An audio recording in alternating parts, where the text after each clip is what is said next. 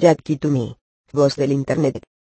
Aspectos culturales de Olanchito por Juan Fernando Avila Posas referido con anterioridad, coma que el fenómeno eclosional literario que cotidianamente se experimenta en Olanchito con índices que sobrepasan las perspectivas mismas de la creación, no han sido producto de una formación o consolidación que nos heredara la semana cívica, coma como muchos equivocadamente suponen, cuya fundación data del año 1935, cuando una legión de maestros, dispusieron crear una entidad con la que se le tributarían homenajes a los exalcaldes y personalidades del medio, según lo que destaca la bitácora del primer centro educativo donde se gestó su creación.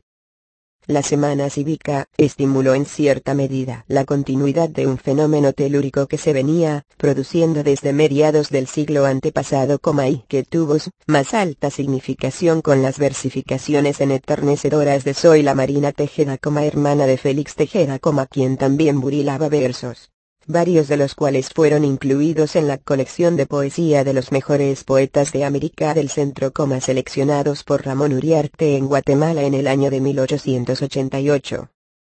Profesión de fe, tras la portada, cadencias, conforman la trilogía de versos de este creador literario, que tuvo vida breve al morir trágicamente cuando apenas contaba con 28 años de edad.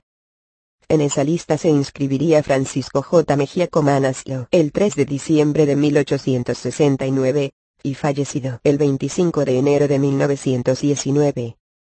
Francisco J. Mejía después de graduarse como abogado, se radicó en La Ceiba, llegando a ser alcalde municipal del Bello Puerto, el año de 1903. fundando un semanario que llamó Patria y Pueblo, el que fue impreso en su misma empresa tipográfica. Mejía fue un periodista combativo y a través de sus escritos, apoyó a los movimientos políticos a favor de Domingo Vázquez.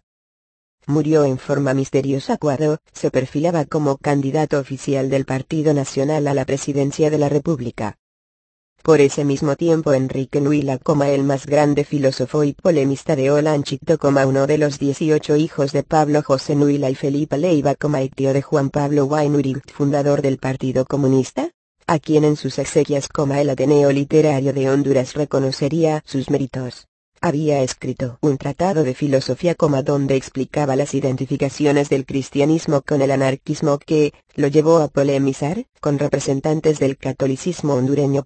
Nuila había nacido el año de 1884, muriendo trágicamente en 1912, dejando en desamparo la escuela Eliseo Reclus que fundara, y de la cual era director, con un número mayor a los 80 alumnos.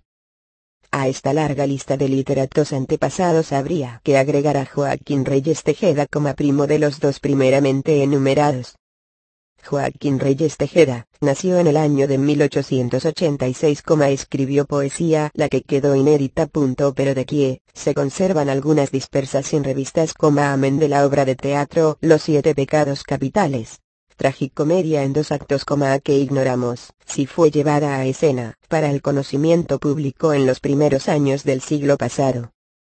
Ángel Moya Posas, nacido en 1898, compañero de estudios de Murillo Soto en la Normal de Varones, y últimos que recibieron su título de manos del mentor Pedro Nufio en 1915, al concluir sus estudios magisteriales, se trasladó a La Ceiba, donde fundó la tipografía El Atlántico. Ejerció el periodismo a través del semanario La Voz del Atlántico, del que fuera su director, identificándose políticamente con el Partido Nacional en el cual militaban sus hermanos Horacio, Salomón y David Moya Posas.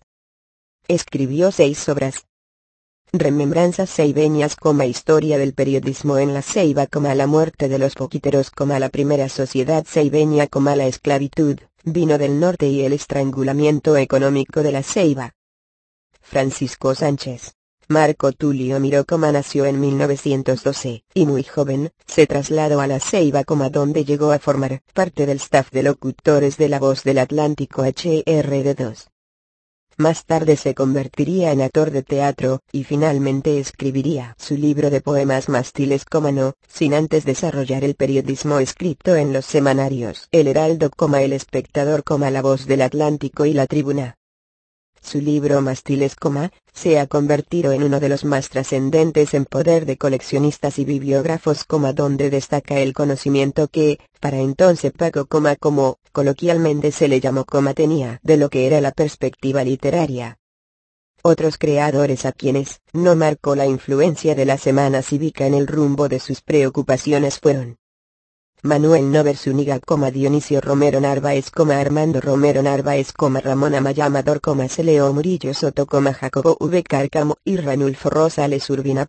Quienes ya habían recorrido caminos, al grado de inscribirse en lo que se ha conocido como la generación del 35, que fue precisamente el año en que se fundó la Semana Cívica pero independiente de quienes lograron domeñar esdrújulas, y sacarle chispas a las palabras, se presentó de manera paralela otra manifestación que fue la poesía de vuelo popular, improvisada por cantores analfabetas que recorrían las calles, y visitaban las casas de sus querencias, repitiendo estrofas, para que el pueblo de aquel entonces, compuesto por siete avenidas y seis calles, calificaran el número de los creadores y sus alcances.